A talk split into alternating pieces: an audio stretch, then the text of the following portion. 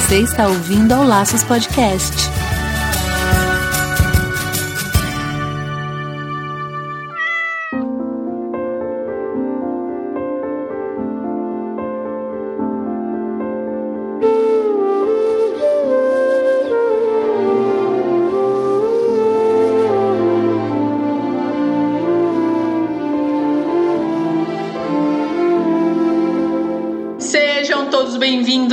Laços Podcast número 53. Aqui é o Wendy Bittar. E eu sou Marina Arinelli, aqui no Laços, que a gente vai falar tudo sobre o seu animal. E hoje a gente tem um assunto muito legal, que a gente vai falar sobre o Instituto Magnus. Sensacional, fica aí, você não pode perder qual é o trabalho, tudo explicadinho sobre o Instituto Magnus. Mas antes a gente vai aí alguns recadinhos. Gente, passando para lembrar vocês de seguir a gente lá nas redes sociais, então como Laços Podcast no Facebook, Twitter, Instagram. A gente também tá no YouTube como Laços Podcast. Então, se você não tem aplicativo de podcast ou de música que a gente está inserido, entra no YouTube, pode colocar, todos os nossos programas estão lá em forma de áudio, então você consegue acompanhar o Laços Podcast. Lembrando também que a gente está no site laçospodcast.com.br, lá você tem acesso exclusivo a todos os podcasts são 53 contando com o de hoje, mais as dicas que a gente fez. Então é muito conteúdo para você se atualizar. Isso aí, você também pode apoiar a gente através do padrim.com.br barra Laços Podcast. E a partir de um real por mês, você já colabora com o nosso projeto e ainda vai ter recompensas, hein?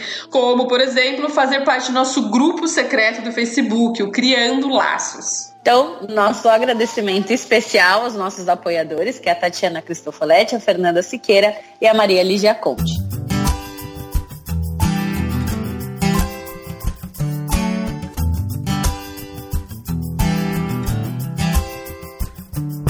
Finalmente, então, vamos ao nosso assunto principal, que faz muito tempo que eu tô querendo essa gravação. A gente conseguiu aqui marcar a Janaína, nossa super convidada, disponibilizou um tempinho aí para atender a gente, para divulgar o trabalho maravilhoso que eles fazem na Magnus. Janaína, muito, muito bem-vinda. Ah, muito obrigada. Eu sou Janaína, então, né? Trabalho aqui no Instituto Magnus. Eu faço a coordenação da área de relacionamento aqui do Instituto e vim falar para vocês um pouquinho, então, sobre o programa Cão Guia. É um prazer também para mim estar aqui no programa, falando para vocês, explicando um pouco mais sobre, sobre o que, que é o Cão Guia, sobre o trabalho do Instituto, que é uma coisa muito nova também no Brasil, né? Sim. Então, agradeço a oportunidade aí de falar sobre isso. Que legal, muito bom.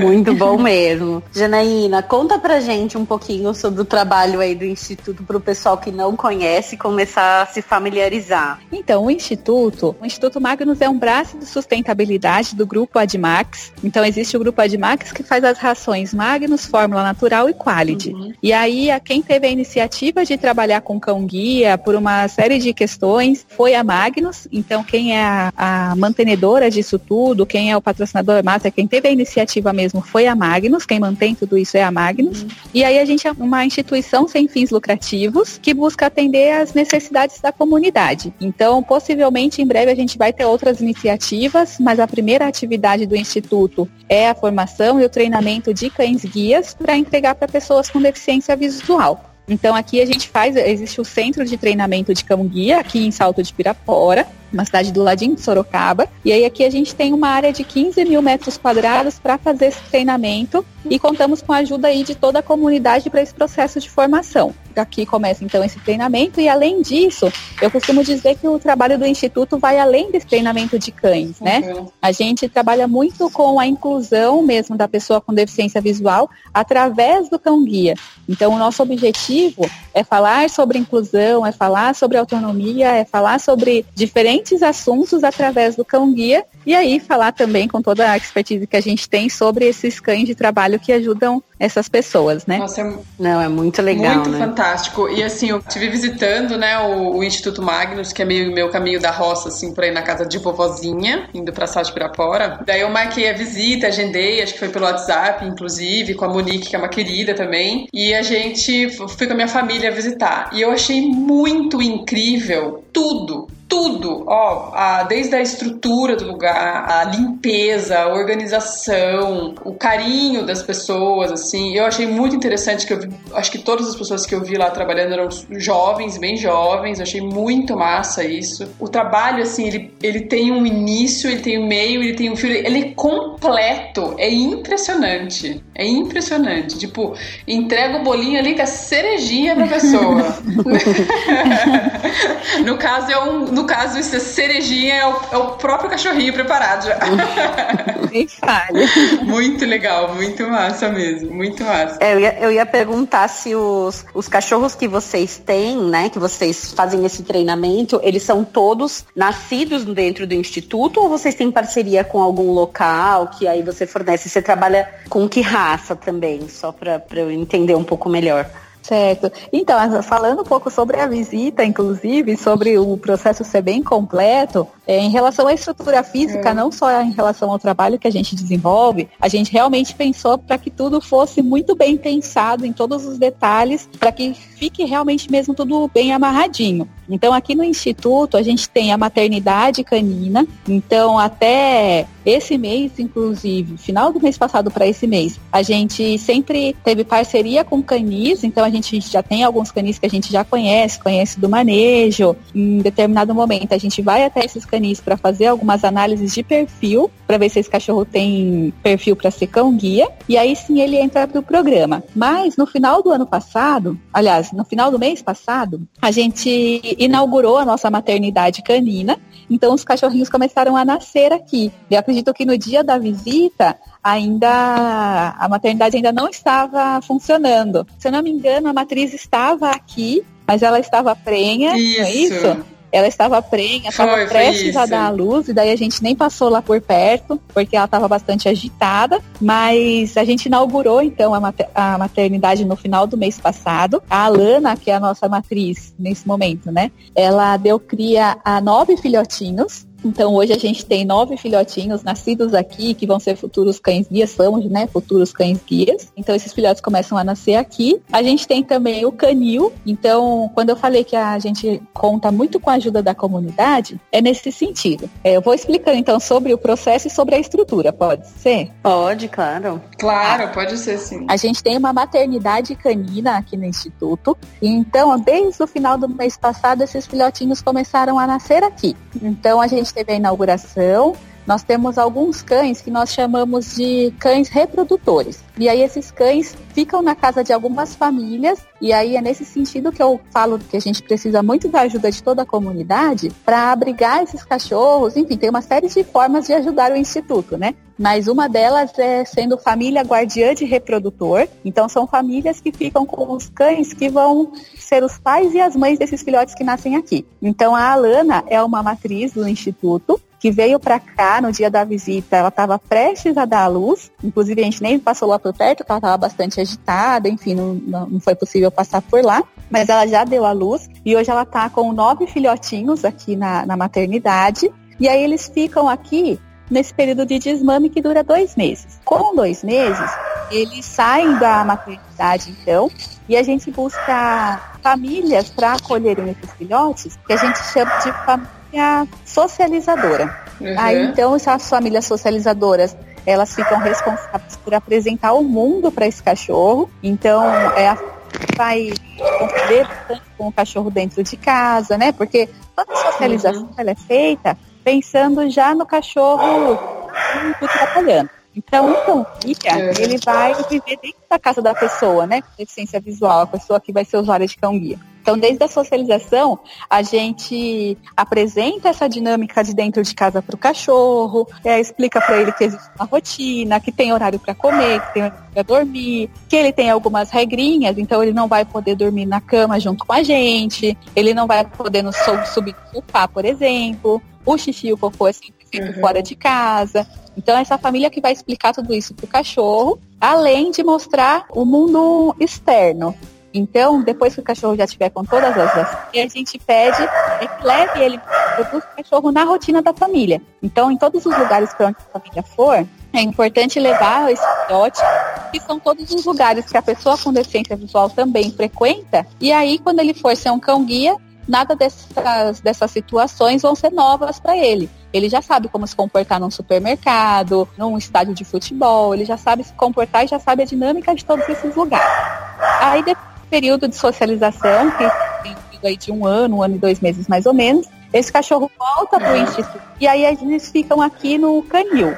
Então a gente tem um canil com 16 baias, é um, uma, é um canil bem grande. É, cabem, a gente comporta até 48 cães ao mesmo tempo em treinamento e eles vêm para cá para fazer esse período mesmo, onde eles aprendem como guiar uma pessoa. Então aqui é o treinamento específico que eles vão ter. Então eles ficam lá no canil. A gente fala, na verdade, que o instituto é como se fosse a faculdade do cachorro. E aí o canil seria o dormitório dele sabe, o alojamento. Uhum. E aí então vai ser do canil que ele vai sair para fazer esses treinamentos. Então nessas 15 mil metros quadrados que eu falei para vocês, é aqui que a gente coloca obstáculo, faz os treinos deles aqui, eles começam a atravessar a rua, a encontrar escada, elevador, enfim, a gente vai ensinar o cachorro, na verdade, a tomar decisões para guiar uma pessoa. E aí é lá no canil que a gente vai cuidar de toda essa rotina deles, de horários de refeição. A veterinária também já está ali tanto para dar apoio para os cães que estão em treinamento como para os cães em socialização. E aí dali é que eles vão saindo todos os dias para fazer esses treinos. Esse período de treinamento dura de três a cinco meses. Uhum. Em paralelo a isso, a gente busca uma pessoa com deficiência visual que seja compatível com esses cães que estão sendo treinados. Então, se a gente tem um cachorro mais alto, ou um cachorro que anda mais rápido, ou um cachorro que é menos afetivo, por exemplo, que não gosta tanto de carinho, a gente precisa encontrar uma pessoa que também não goste de ficar abraçando, beijando o cachorro a todo momento, uma pessoa que ande também mais rápido, que tenha uma rotina que dê conta da, da energia que o cachorro precisa gastar. Então a gente precisa entender da personalidade e das características do cachorro para encontrar uma pessoa com personalidade, características e rotina também parecida da pessoa e do cachorro, né? Para que exista aí uma conexão, vamos dizer assim. A gente fala que a gente precisa fazer um casamento arranjado, mas é um casamento mais possível. Porque é um casamento uhum. mesmo. Meu, cês, gente, pessoal, vocês que estão escutando a Janaína explicar, vocês têm noção do carinho, do trabalho que eles estão tendo lá. Tipo, fazer esse match aí, como, vocês, como você é. falou, né? A pessoa do cachorro, né? Não o cachorro da pessoa. A pessoa do cachorro fazer esse match, meu, é sensacional. Sensacional. Muito massa. Pode continuar. é, tem que, tem que, observar tudo isso, porque é uma relação longa que eles vão ter, né? É uma relação aí que vai durar Sim. em média oito anos.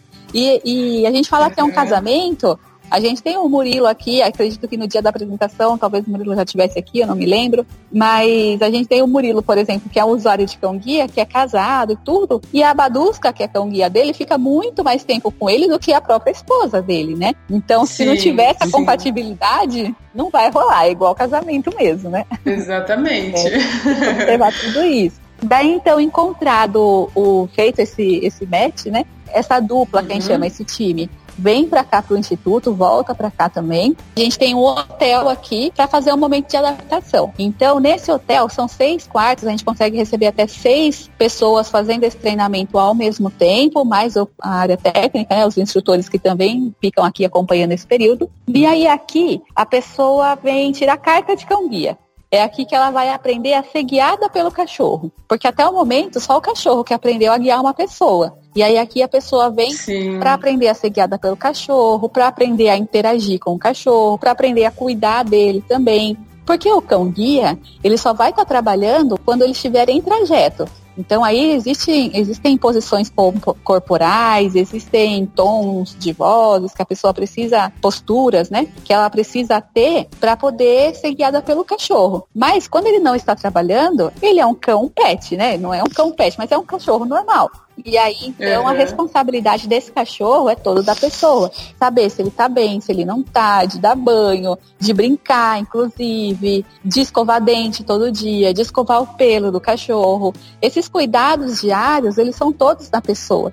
Então aqui a gente vai ensinando, uh, passando todo o histórico do cachorro para a pessoa, para que depois desse período aí de adaptação, eles sigam firmes e fortes, possam ganhar o mundo, né? Possam viver aí a vida conforme, conforme a necessidade de cada um, né? E a gente tem um acompanhamento ainda assim que é feito todo ano, pelo menos, com os, entre os instrutores e o usuário de cão guia, até para entender se está tudo bem com a dupla, se o cachorro ainda está bem, se a pessoa está precisando de alguma coisa, até a aposentadoria do cachorro. Mas a gente faz esse trabalho que é totalmente é, junto mesmo, né? Muito próximo de cada família, depois de cada usuário, depois de, e, e também de cada cachorro, durante todo o período, para que tudo corra bem durante todo o período que o cachorro aí estiver trabalhando, treinando, né? E aí é isso que eu estava falando, inclusive, da estrutura porque a estrutura ela foi pensada é. justamente nisso, né? Aqui tem vários detalhezinhos, toda a estrutura é completamente acessível, para que qualquer pessoa com alguma necessidade especial ou não, ela se sinta acolhida, ela se sinta à vontade aqui no Instituto. Então foi tudo mesmo bem pensado para que todo mundo seja muito bem-vindo. Então eu fico feliz que a Wendy tenha vindo, tenha gostado. acolhida. Nossa, só de, de, você de você falar eu me emociono, Janaína, porque eu acho que é um trabalho tão maravilhoso, tão. Eu vou falar pouco agora, a Marina continua, porque realmente estou me emocionando. Não, é sensacional, é muito, muito bonito mesmo, assim. Deixa, eu queria só entender um pouquinho mais em relação assim, às idades do cachorro. Então ele fica, ele nasce, né? Fica com vocês a, no, até o, o desmame, que é dois meses. Daí ele vai para a família socializadora e ele fica até que idade, mais ou menos, na, na família socializadora? Ele fica com a família durante um ano. Então ele tá. chega com dois meses e ele vai ficar lá até um ano, um ano e dois meses. Pode variar, então até um ano e três meses, mais ou menos, ele fica lá com a família. Daí ele volta, daí ele é treinado, daí acha-se o, o casamento perfeito, né? Sim. E aí ele fica com a pessoa e quando, né, quando ele vai pro, pro deficiente visual, que ele vai ficar com, com ele tudo, você falou até aposentadoria, mas depois que passa esse período de trabalho, esse cão ele é devolvido para vocês ou o que que acontece com ele depois? Então, o processo de formação do cachorro, ele dura mais ou menos quase dois anos. Então, ele vai com ah. dois meses para a família socializadora, fica lá durante um ano. Depois tem mais cinco meses, né? A gente fala que é uma variação de três a cinco meses. Porque cada cachorro responde de uma forma, né? Cada um tem um Sim, tempo. Claro. Então, é uma média aí de cinco meses de treinamento. E aí tem o período de adaptação depois com a pessoa com deficiência visual. Então, ele vai para vai começar o trabalho com quase dois anos, com um ano e nove meses meses por ali. E aí ele vai trabalhar por oito anos, em média também, e lá pelos seus dez anos de vida é que ele vai aposentar. Como a gente faz a doação do cachorro, então ninguém compra um cão guia nem nada disso, a gente faz a doação do cachorro para a pessoa, o cachorro é dela. E quando ele se aposenta, a primeira opção é ficar com ela, daí sim ele vira um cão pet, aí ele vai poder subir no sofá, daí ele vai poder dormir na cama, comer comida. Tem uma história que teve um cão guia que depois de aposentado, o presente de aposentadoria dele foi uma peça de picanha. então aí, é, daí sim que ele vai virar um cão pet, né? E aí a primeira opção uhum. é que uhum. fique com a pessoa, até por esse vínculo, né, de, desse tempo todo. Caso a pessoa fale, ah, eu não tenho como ficar com o cachorro, por N motivos, aí a gente procura um amigo ou familiar próximo, né, que tenha tido convívio com o cachorro. E se ainda assim não tiver, uhum. aí sim o cachorro volta para o instituto e a gente busca uma família de adoção. Então lá no site também, da mesma forma que tem como se inscrever para ser família socializadora, também tem como se inscrever para ser família adotiva, que são famílias adotivas desses cães aposentados ou dos cães também uhum. que foram desligados no processo pra, porque não deu para ser cão guia. Ah, legal. Porque não correspondeu bem ao treinamento ou alguma outra coisa assim assim, né? Isso. Segundo caso. É, seja, se a gente identifica qualquer situação que lá na frente vá deixar esse cachorro com alguma dor, por exemplo, alguma questão de saúde que vai deixar o cachorro sentir dor ou algum desconforto no futuro. Então a gente já desliga o cachorro do programa, porque a gente não quer nenhum cão guia que tenha alguma dor ou desconforto trabalhando. Então a gente faz esse desligamento. Uhum. Tem alguns cães também que por questão de comportamento é, não deu para ser cão guia. Tem cão que não tem perfil para ser cão guia. É igual a gente mesmo, né? A gente tem perfil para ter. Eu sou relações públicas de profissão, então eu tenho perfil para trabalhar com comunicação. Se for me colocar num laboratório de ciências, não, não vai dar certo. É um perfil diferente, né? então é a mesma Entendi, coisa com o é cachorro. É então tem comportamento, tem características e a gente vai avaliando isso durante todo o processo para identificar se é um cachorro que tem perfil para ser um cão guia, se ele tem vocação também, que tem cachorros que até guiam bem, mas eles não guiam felizes e isso também é um motivo de tirar o cachorro. Então a gente verifica é tanto questão de saúde como de comportamento, como também de vocação. E aí se algum desses três itens não tiverem em linha, a gente faz o desligamento e aí a gente tem alguns passos antes de chegar na, na adoção, né? Algumas outras alternativas, uhum. mas tem também a alternativa de adoção e a gente é, verifica essas famílias que se candidataram através do site. Não, muito completa, né? Muito, muito legal. Esse trabalho que é feito com o, com o cão guia antes, né, do treinamento, essas famílias, né, que ficam com famílias, como é que chama? Socializadora? Isso, isso. Esses, esses cães que ficam com a família socializadora, o Instituto dá, dá ajuda, né, durante todo o processo. Não só acompanha de perto, instrui como deve ser feita essa, essa socialização, né, com o cachorro, antes dele ter o treinamento mesmo para lá no Instituto, né, com os treinadores pelo que você me falou quando eu tive, pelo que você explicou, né, pra gente quando eu tive lá no instituto, que é, questões de, de ração e de é, levar para o veterinário, enfim, o, o, instituto se responsabiliza por algumas coisas, é isso? Isso. Na verdade, o instituto se responsabiliza por tudo. A família não tem nenhum gasto para socializar um cachorro. Então a gente entrega o cachorro, uhum. mas a gente entrega todo o kit também.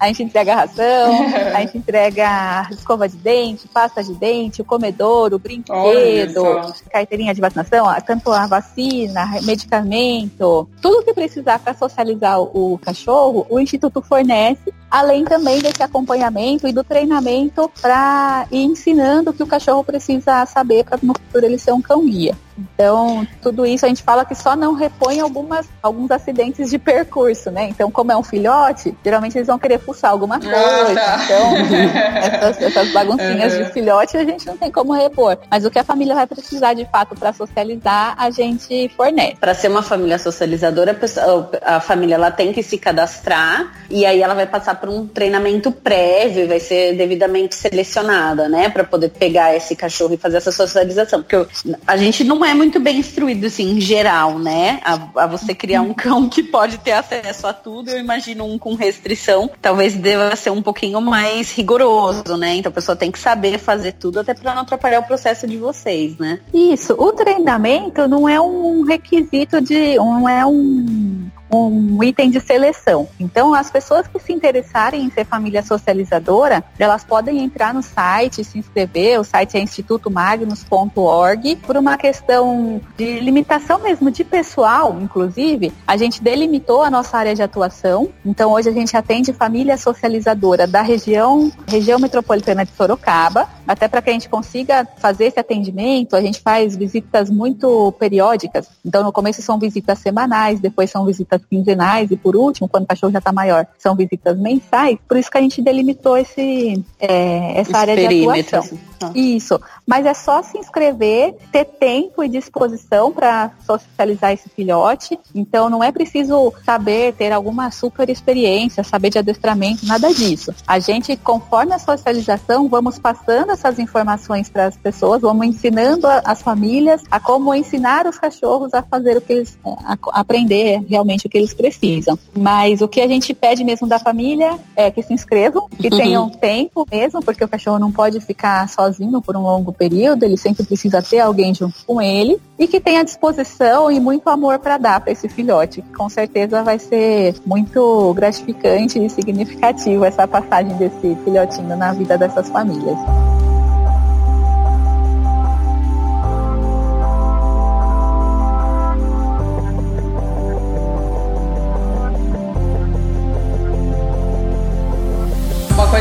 Achei interessante é que, assim, como ele é um cão guia, quando a pessoa for sair com ele, depois de um certo tempo, claro, ele já vai estar tá com aquele. É, é tipo um coletinho, né? Isso. Informando que ele é cão guia e tal. E daí a pessoa que não tem nenhuma é, deficiência visual, ela vai entrar, por exemplo, no supermercado e tal, ela pode entrar com o animal. Assim, qualquer lugar que você pode entrar, o animal pode entrar, acho que com exceção de algumas coisas só, tipo, sei lá, sala de cirurgia, provavelmente não. Isso. né?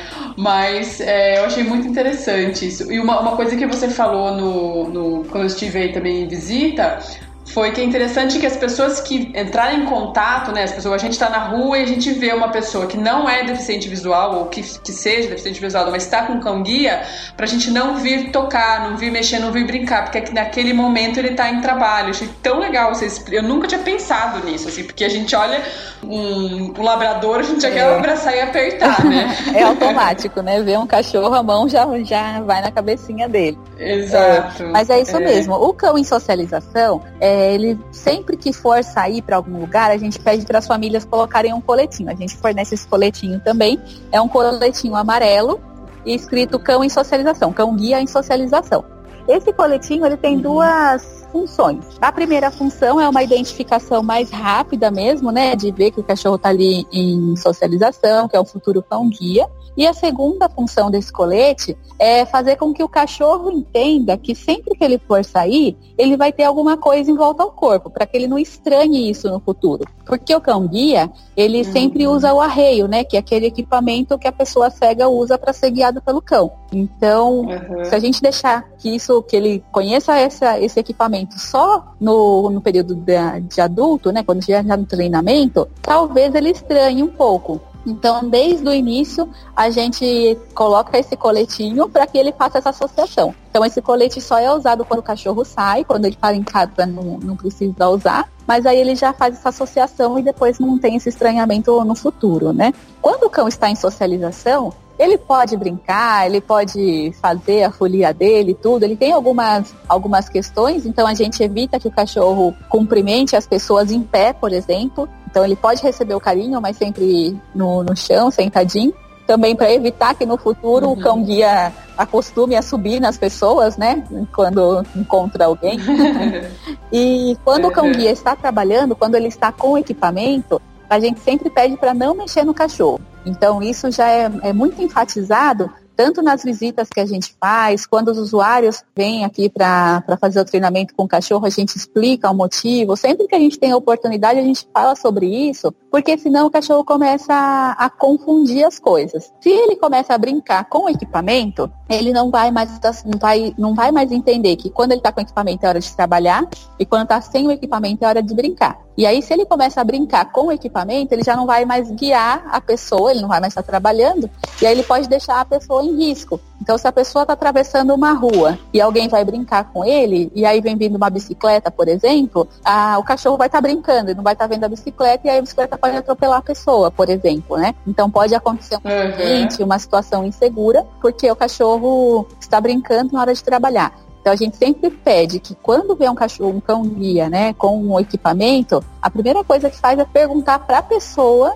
se ele pode mexer, pode brincar, pode falar com o cachorro ou não. E aí a pessoa que está conduzindo o cachorro, né, a pessoa que está sendo guiada, é que vai dizer se vai ser possível tirar o equipamento naquele momento ou não para poder brincar com ele, interagir com ele. Muito interessante. É um trabalho mesmo, né? Não é Não é brincadeira, é, até porque como é. ele vai, vai substituir os olhos da pessoa, né, e vai guiá-la, então realmente a gente tem que ter muita responsabilidade. E a Wendy comentou isso, de, assim, que eles, estando com colete, eles podem entrar em qualquer lugar. É, isso já realmente já é permitido. Até mesmo quem é deficiente visual, ele pode, por exemplo, ir ao cinema, ir no supermercado, no shopping, sempre acompanhado do animal, assim, a legislação já, já permite isso. Já sim, existe uma lei específica do cão guia, que é a Lei 11.126, que é de 2005, e depois o decreto de 2006, que regulamenta a lei. E essa legislação, ela fala especificamente sobre o cão guia. E o decreto veio para deixar os mesmos direitos do cão guia também estendidos para o cão em socialização e para o cão em treinamento. Então, da mesma forma que o cão guia pode entrar e permanecer em todos os lugares públicos e privados de uso coletivo, o cão em socialização e o cão em treinamento também podem. Então, uma pessoa que está socializando, que não tem nenhuma deficiência visual, ir no supermercado, como você falou, independente de estar com o colete ou não, ela pode entrar no supermercado, porque o que a lei pede é que o socializador ou o treinador ou o usuário de cão guia andem com três documentos. Então é sempre a carteira de identificação, a placa do cachorro que vai sempre na coleira dele, dizendo que é um cão em socialização, ou que é um cão em treinamento, ou que já é um cão guia formado, com o nome da pessoa que está acompanhando ele seja o socializador ou o usuário de cão guia. E também a gente emite um crachá. O instrutor sempre tem um crachá de instrutor, o socializador tem um crachá de socializador e o usuário de cão guia também tem um crachá de usuário. Então, são esses três documentos que são exigidos pela legislação. E aí, se as pessoas não tiverem com esses documentos realmente e forem solicitados, né, não, não vai poder entrar. Mas se tiver com esses três documentos, pode entrar, tem livre acesso no, em todos os lugares públicos e privados de uso coletivo. O colete a gente entrega também para isso, para uma identificação mais rápida e também para essa questão técnica, né? Mas na legislação ela não pede um colete, ela só pede essas, esses três documentos. Hum, entendi. A gente, assim, eu pelo menos moro no interior de São Paulo, não costumo ver muito. Eu, eu costumo ver deficiente visual, sempre acompanhado aí, às vezes, de, né, de uma bengala ali, para poder auxiliar o caminhar, mas eu não vejo muito cão-guia. Vocês têm, como é que tá essa divulgação? Vocês estão com bastante gente, a procura está aumentando? Como é que está funcionando essa parte de das pessoas se conscientizarem pesquisarem em relação a ter esse cão, porque é um trabalho muito legal, né? É, é um trabalho legal e é um trabalho é, bem novo também, o que eu costumo dizer é isso. Então, a primeira escola registrada de cão-guia no Brasil, ela foi aberta em 99, então é muito recente, né? Até por isso que a gente não vê tantos cães trabalhando aqui, nem nada disso. Você mora em qual cidade? Eu moro em Itu. Ah, do lado Itu, do Sorocaba. É. É. é. em Itu, inclusive, tem um usuário de cão guia. Ah, o Emerson. Eu nunca vi. Ah, tem já. É, é acho que o Emerson. com ele. Então, o Emerson é usuário de cão guia. É, ele é um atleta paralímpico, ele tem a rotina dele. Eu acho que eu falei dele no, no dia da, da visita, não falei? Falou. É, falou né? Sim, é, então, o Emerson é de Itu. Então, a gente está fazendo, o, o Instituto, ele tem uma divulgação nacional. Então, apesar da gente não conseguir hoje atender o Brasil inteiro, a gente faz essa divulgação nacionalmente porque é a nossa expectativa. Então, essa estrutura toda ela tem a capacidade de entregar até 60 cães por ano. Hoje, a gente delimitou a nossa área de atuação para a família socializadora, para a região metropolitana de Sorocaba, para que a gente consiga dar esse suporte e assistência, né, até pela equipe que a gente tem hoje aqui. Em relação a usuários de cão-guia, né, pessoas com deficiência visual que querem ter um cão-guia, a gente atende hoje a região metropolitana de Sorocaba, região metropolitana de Campinas e a cidade de São Paulo. Então, a gente está hum. aumentando aos poucos, porque o objetivo é que a gente atenda realmente o Brasil inteiro. É, então, a gente tem cães hoje em Sorocaba, em Itu, que faz parte da região, em Campinas, que é a região metropolitana de Campinas, né? E tem vários cães, eu, eu posso até ver a quantidade. A gente tem vários cães em São Paulo, na cidade de São Paulo, trabalhando, e temos três cães no Rio de Janeiro. Então, apesar de não ser uma cidade aberta oficialmente, são cães de reposição. Então, um instrutor que trabalha aqui no instituto, que é o George, ele treinou os cães dessas pessoas, o primeiro cão dessas pessoas. E aí, como o cão dessas pessoas se aposentou, eles vieram para cá, que é onde o George está, para poder ter o cão de substituição, né? O, o próximo cão guia. Mas a gente está aumentando a nossa área de atuação aos poucos para não deixar ninguém desassistido, para a gente conseguir dar o suporte que é tão necessário. Uma coisa que eu acho muito interessante, que tudo eu tô achando muito interessante, muito incrível hoje, né? mais uma coisa que eu acho muito interessante, mais uma coisa, né, que eu acho muito interessante, que assim, tudo isso é feito de forma absolutamente gratuita para a pessoa que vai ser a maior beneficiada, que é o, o deficiente visual, né? Então, todo esse processo com o animal, a preparação dele, o treino tal, o fato de, de vocês receberem ele, essa pessoa no, no instituto, para ela ser treinada, eu na, na, visita eu consegui ver também as acomodações onde essas pessoas ficam durante o treinamento. Sensacional, sensacional. Ah, são tipo uns quartinhos assim, né, com, com umas suítezinhas que no fundo tem quintalzinho, acho que acredito que o, que o cachorro a pessoa do cachorro fica no quarto, né? E o cachorro, e o cachorro fica nesse quintal. É, é, bem, é bem estruturado, é bem incrível. Isso tudo é feito de maneira absolutamente gratuita. Isso. Aí você falou de algumas maneiras que, que a população, né, pode, que a gente pode ajudar, a comunidade, né, pode ajudar o instituto. Então a primeira seria ficando com o filhotinho até a fase de ter que entregar ele para vocês. E a partir do momento que entrega, tá entregue. A gente já não tem mais contato com eles daí, né? Só não tem mais contato daí, né? Isso. Só pra confirmar. É, só uma, Ah, uma tá. correçãozinha. O, tem o quintalzinho lá É. no hotel, mas o cachorro fica dentro do quarto com a pessoa. Então aquela, aquela Ah, área externa é para tá. ele aprender, é para ele fazer xixi, cocô e para a pessoa também aprender a como identificar que o cachorro fez as necessidades e também recolher, limpar isso. Mas o, até no dentro do quarto Uhum. tem sempre um, um lugarzinho onde o cachorro fica. Então ele sempre fica junto da pessoa. No quarto é no quarto, na cozinha é na cozinha. Quando vai no banheiro, daí a pessoa já conhece também dentro do hotel, então pode ir sozinha, mas pode levar o cachorro Uhum. também se quiser.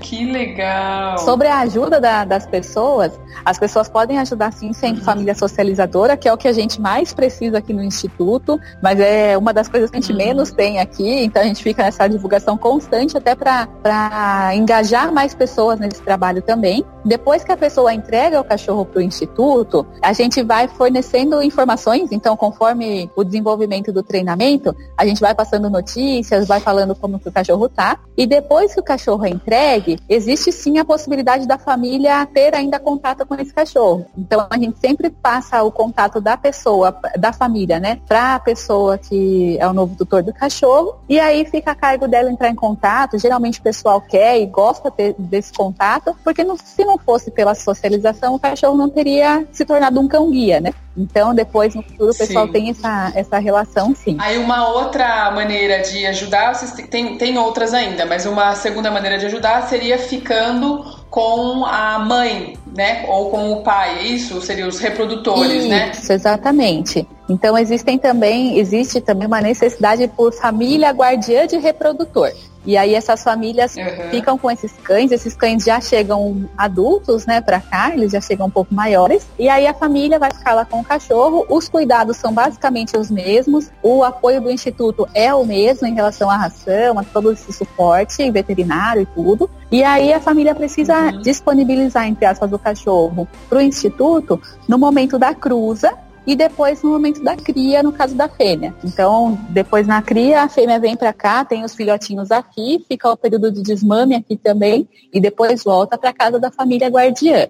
A família guardiã é só entrar em contato com a gente, pelo telefone, pelo e-mail, e a gente vai fazendo esse. vai, vai dando as orientações direitinho. Mas para a família socializadora ou família de adoção desses cães desligados, a- o cadastro é feito através do site mesmo. E daí toda, toda durante toda a vida desse animal, ele o, o instituto também dá algum tipo de ajuda ou não, ou só até a, a fase depois quando ela não é mais é, deixa de ser reprodutora, né? Os reprodutores a gente fornece também ração, apoio veterinário, é, brinquedo, a gente é, escova de dente, pasta de dente, tudo isso. Só depois que o cachorro é desligado, seja o reprodutor desligado, o cão em socialização desligado, o cão guia quando entregue, é que a gente já não fornece essas, esses itens, né? A ração e tudo. Mas Entendi. enquanto ele participa do Esse programa, suporte. é.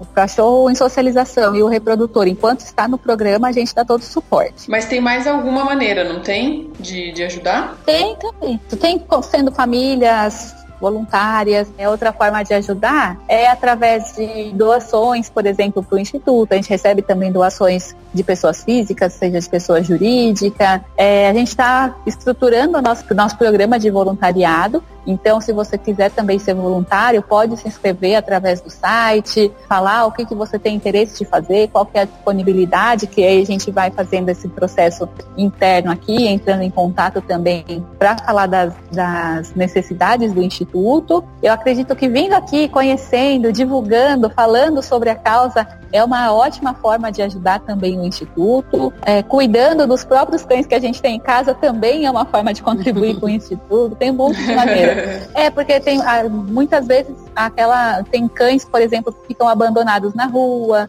tem cão que às vezes passeia na rua, faz um cocô, por exemplo, e a pessoa não, não ergue. Também é um veículo de doença, então acaba contribuindo. A gente faz muito treinamento externo. Então, pode passar alguma doença, esses cães que ficam abandonados podem atacar, ficam agressivos. Então, cuida, até o, a, o porte responsável dos nossos cães, né? O, ter o cão e ter responsabilidade pelo nosso próprio cachorro, nosso próprio pet, também contribui direta ou indiretamente para o trabalho do Instituto Magnus. Então, divulgar, cuidar do cachorro, fazer doações, vir visitar, compartilhar, é tudo, são todas formas de ajudar. A gente agradece todas as maneiras. Tudo é muito válido para nós. Uma ajuda. Você até um pouquinho antes de começar a gravar, você perguntou como que eu conheci o Instituto e eu me esqueci da maneira da, da, da principal motivo pelo qual eu tive o, o interesse assim, em saber do Instituto. Sim. Eu tive através de um colega colega visitando o canil da, da Ana Hickman em Itu. Sim. E a Kira tava lá. Uhum. E daí eu vi vários cachorrinhos que ela tem, cachorros que ela acabou, acabou pegando na rua, pra ajudando tal. Tem os cães dela, da, que eu esqueci o nome da, da raça que ela. É Rodésia, vai não me lembro né? agora. Rodésio, isso, dos cães que ela tem, vi alguns outros é, sem raça definida que ela, que ela trata lá também, inclusive alguns que ela pegou foram bem judiados, achei bem interessante esse, esse, esse trabalho que ela faz, e a Kira tava lá que é do Instituto Magnus. Daí o rapaz falou pra mim, ah, essa aqui é do Instituto Magnus. Eu falei assim, como assim Instituto Magnus? Daí ele que me falou rapidamente, ah, eu fiquei com. Não fiquei, não era nem uma pulga, era um mega num carrapato atrás da orelha. eu fiquei pra querer saber o que, que era esse programa aí. Eu falei, mas ela vai ter que devolver a cachorra depois? Ah, ela tá tem que treinar e tal, passa todo um processo e depois tem que levar. E no dia que eu estive no, no Instituto, em visita, Sim, ela tinha, entregue, tinha entregado aquilo um dia antes. Uhum né? E, e, daí eu vi depois na internet, no, no, no próprio site, né, da, da, da, Magnus, tem o vídeo dela, né? O dia que ela, que ela tem que devolver a Kira. É. Muito legal. Eu achei é, é uma super ajuda, assim. Acho que quem tem condições, uh, já que não precisam ser condições financeiras, vamos é. dizer assim, porque vocês vão dar todo esse suporte, né? Uhum. Essa, essa questão da ração e tal, mas quem tem essa condição de, esse tempo para cuidar e tal, e uma certa estabilidade emocional ali, vamos combinar que tem que ter, né? Né? para conseguir abrir mão desses cães depois e entender que, tipo, eles vão seguir um caminho aí muito especial, muito massa mesmo. Sim, sim. A Ana Hickman e a Ana Maria Braga são duas personalidades né, conhecidas do grande público que têm uma relação com o Instituto. Elas colaboraram muito para que o Instituto estivesse hoje da forma como está, trabalhasse dessa maneira também. Então, elas foram, foram nomeadas madrinhas do Instituto Magnus, além delas serem também uhum. garotas propagandas da, do grupo Admax, né? Então, Ana Maria Braga, ela é madrinha uhum. do Instituto Inclusive, no dia do cão guia, que foi dia 24 de abril, a Camila, que é uma usuária de cão guia, ela tá com o Astor, que é um cão treinado aqui pelo Instituto, foi até o programa dela, falou um pouco mais sobre o programa, sobre o programa cão guia também. E a Ana Hickman, por ter socializado a Kira, é, ela se identificou super com a causa, ela mora aqui próximo também, ela mora em Itu, então por isso ela foi nomeada madrinha das famílias socializadoras. Então ela se identificou com a causa, ela se comoveu, ela pegou a Kira, a Kira era um pedacinho de pelo, era bem pequenininha, cabia no colo, agora a Kira tá enorme. e a Kira tá aqui com a gente agora em treinamento. E logo, logo a gente vai ver outro cachorrinho indo lá pra casa dela. Ela já falou que quer de novo. Ah, porque tem muito legal. disso também, né? A família traz é um Sim. corte, assim, né? É um ciclo que se fecha. Uhum. É um ciclo que se fecha, é um corte também. Mas é uma maneira de lidar com a perda um pouco diferente. O cachorro não vai embora porque morreu, não vai embora porque aconteceu alguma coisa que nunca mais vai ver o cachorro. Coisa ruim, é. É, é uma, uhum. é uma ida que vai ter uma. Existe uma causa maior, existe um propósito. Depois ver o cachorro trabalhando, ajudando alguém é muito gratificante, é muito gostoso, é muito bonito mesmo de ver. E aí, se ficar sentindo falta de um filhotinho, pega outro filhotinho também, não tem problema. Aí sempre vai ter um filhotinho novo em casa. Ah, esse que é o bom, porque a pessoa ela tem que entrar realmente pensando que ela tá fazendo parte de um processo muito importante, né? Então, assim, ela vai entrar sabendo que ela vai fazer aquele processo, depois vai entregar, e às vezes isso é uma forma contínua, né? Entrega um, acaba pegando o outro depois de um tempo. É. Então, realmente, assim, se você entrar com essa cabeça, acho que fica mais fácil você abrir mão. Nunca, não que seja tão fácil, né? Porque a gente se apega demais a esses bichinhos, mas é um uhum. processo, acho que um pouco menos doloroso mesmo do que às vezes uma morte ou fazer uma doação porque você não tem condição de cuidar do animal. Acho que acaba é. sendo mais fácil. Eu né? acho que é uma, um trabalho bem nobre Super. Né? Fazer uma coisa bem nobre mesmo, você conseguir fazer isso. Bem legal mesmo. O apego, ele tem que ser muito maior pela causa do que pelo próprio cachorro, né? É claro que cachorro Exato. é cachorro, a gente faz a festa com eles, a gente se apega, é uma loucura, mas é sempre pensando mesmo que aquele cachorrinho ele vai ter um, uma profissão, ele vai ajudar uma pessoa, ele vai ser a extensão do corpo de alguém, ele vai ser os olhos da pessoa que não enxerga, né? E isso é muito gostoso. Garante uma autonomia, uma liberdade que a gente talvez às vezes não, não tem noção, né? Não para para pensar. Mas a autonomia que o cachorro, que o cão guia dá, a interação social, a inclusão efetivamente que o cão guia promove, ela é muito grande. Então é bem, é muito gostoso mesmo trabalhar com isso. Eu sou suspeita para falar também, mas é, é, bem bonito assim de ver depois o cachorro trabalhando, guiando, sendo o motivo pelo qual a pessoa foi melhor recebida, que ela conseguiu ir para algum lugar, sabe? É bem, bem bonito mesmo, é bem legal. Eu acho muito válido quem, quem se interessou, quem achou massa esse projeto, que eu duvido que alguém não tenha, não tenha achado interessante, é, e visitar visitar o instituto. Quando eu tive visita no, no instituto, tinha um casal também, deficiente visual. Os dois estavam com cães guias do instituto. Eu achei muito interessante porque eles, eles é, contaram alguns causos, assim, pra gente, algumas coisas que aconteceram, inclusive pessoas que, que se conheceram. Você falou dessa socialização, né? Uhum. Que a gente a, a, passa por esse processo com o cão e é triste devolver ele e tal, mas a gente pensar no que, que a gente tá conseguindo proporcionar para uma pessoa é, é uma vida, tipo, é, uma, é realmente ela voltar a viver, né? Ou continuar, já, se for a reposição de um cachorro, né? É ela, essa, essa proporcionar isso para uma pessoa que não tem o mesmo privilégio, privilégio que a gente de ter a visão perfeita. E daí ele falou assim que é interessante, ele contou alguns, alguns casos no dia pra gente, vários hilários, né? Muito engraçado, mas ele contou que ele conheceu algumas pessoas através dos cães, tipo, os cães é, passa um perto do outro, mas os cães meio que começam a se conversar e eles percebem o movimento dos cães e acabam, ah, oi, ah, você defende visual, e começam a conversar, porque eles não estão vendo o que está acontecendo. Então, pela, pela movimentação dos cães deles, eles acabam fazendo amizade, assim, pô, achei muito massa. É, é o Regis e a esposa dele. Os cães deles, eles não são, não foram formados pelo instituto. São cães que vieram de escolas uhum. de fora do país e eles mesmos, se eu não estou enganada, se conheceram fazendo adaptação para ter um cão guia. Porque esse já é o segundo ou terceiro cão guia deles. E aí eles se conheceram uhum. quando foram pegar o cão guia, foram fazer essa adaptação nessa escola fora do país. E aí que eles se conheceram e namoraram e agora são casados, né? Mas tem muito disso. Tem muito disso. É como você massa. falou, a, a, pessoa não está vendo o que está acontecendo, né? E o cão guia ele ajuda Isso. não só na mobilidade, mas na inclusão mesmo. Todo mundo tem um cachorro, né? O cão, o cão é da vida de todo mundo. Então todo mundo tem um assunto para falar, todo mundo quer saber, todo mundo Exato. tem assunto. É, o que eu percebo muito é isso, que quando a gente tem, quando a gente se depara com uma pessoa com deficiência, a gente não sabe muito bem o que fazer. Não sabe se cumprimenta, se dá beijo, se dá, se dá mão, se fala, se não fala. Tem gente que fala alto, achando que porque a pessoa não escuta, ela também não ouve.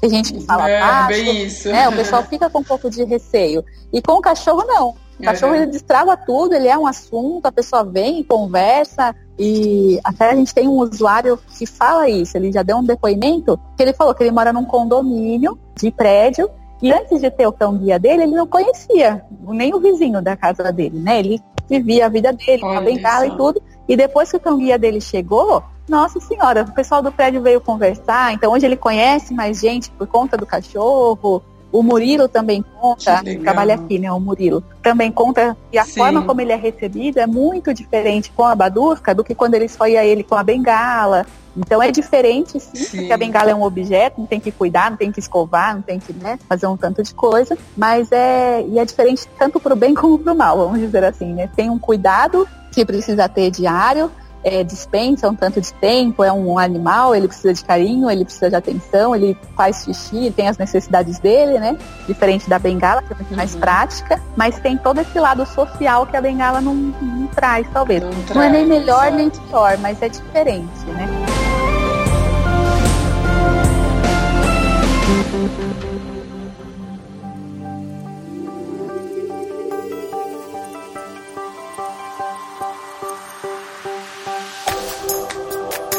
legal. Eu queria que você deixasse assim como as pessoas podem encontrar vocês, além do site, né, que é institutomagnus.org, entrar em contato com vocês para agendar visita, explicar mais ou menos como isso funciona. Você falou dos cadastros que tem também para família socializadora e tal, tudo no site, né? Isso. Lá no site tem várias informações sobre o instituto, tem o telefone, mas eu vou passar para vocês também, tem o e-mail de contato, mas o site é institutomagnus.org. Lá você pode achar todos os meios de contato, pode saber mais, pode se inscrever para ser família voluntária, para ser família socializadora, família de adoção. Então, o telefone do Instituto para marcar visitas, para tirar dúvidas, esse número também é o WhatsApp. Então, o DDD é 15, o número é 997557201. O e-mail é contato arroba.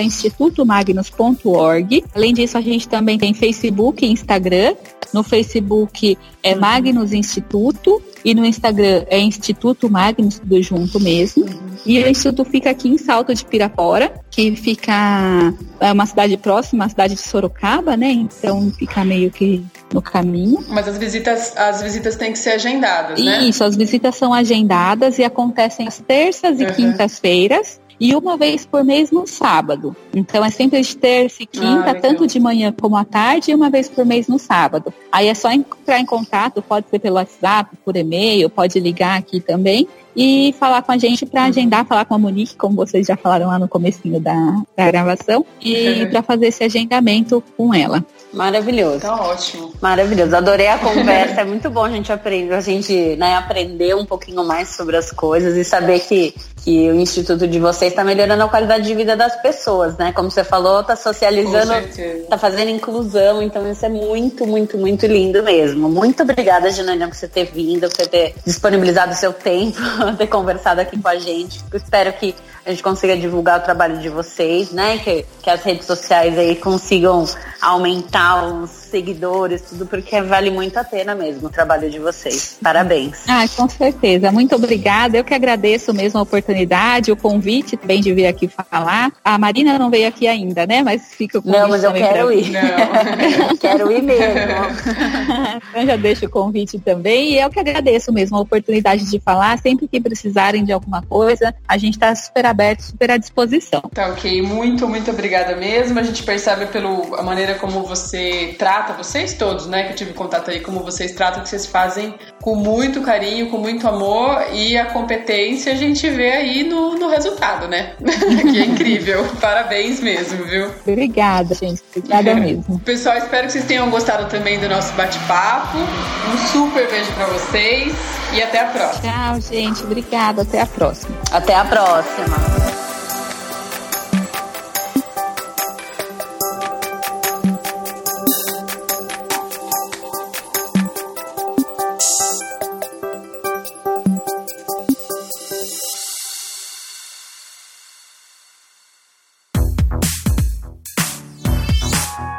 Podcast foi editado pela Isso Aí Design. Tudo isso é forma com função. É design estratégico. É isso aí.